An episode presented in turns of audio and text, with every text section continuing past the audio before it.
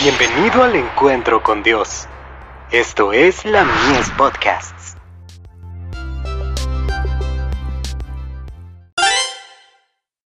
Hijos e hijas de Dios.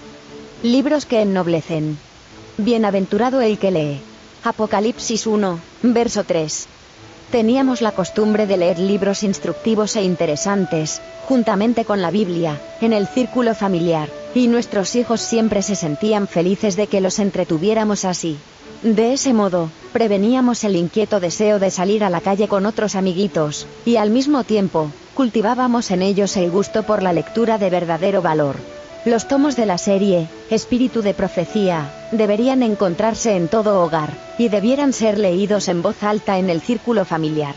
Los testimonios contienen instrucciones que se aplican al caso de todos, tanto de padres, como de hijos. Si se los leyera en voz alta a toda la familia, tanto los niños como los padres resultarían beneficiados por sus consejos, admoniciones y reprensiones. Dedicad el tiempo a la lectura de las escrituras y otros libros interesantes que impartan conocimiento, e inculquen principios rectos. Que el mejor lector lea en voz alta mientras los otros miembros de la familia se ocupan en otras actividades útiles. De ese modo, las veladas pueden ser a la vez placenteras y provechosas. De Review Angeral. 26 de diciembre de 1882 por la práctica del bien hacer, se inspirará en el corazón desagrado por lo que es bajo, sin valor y desordenado. De Youth's Instructor. 18 de enero de 1894. La lectura pura y saludable, será a la mente, lo que el alimento saludable es al cuerpo. De ese modo, llegaréis a ser más fuertes para resistir la tentación, formar hábitos correctos y obrar de acuerdo con principios rectos.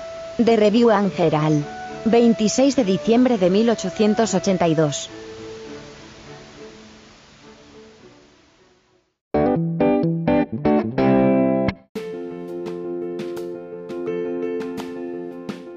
Visítanos en www.ministeriolamies.org para más contenido. Dios te bendiga.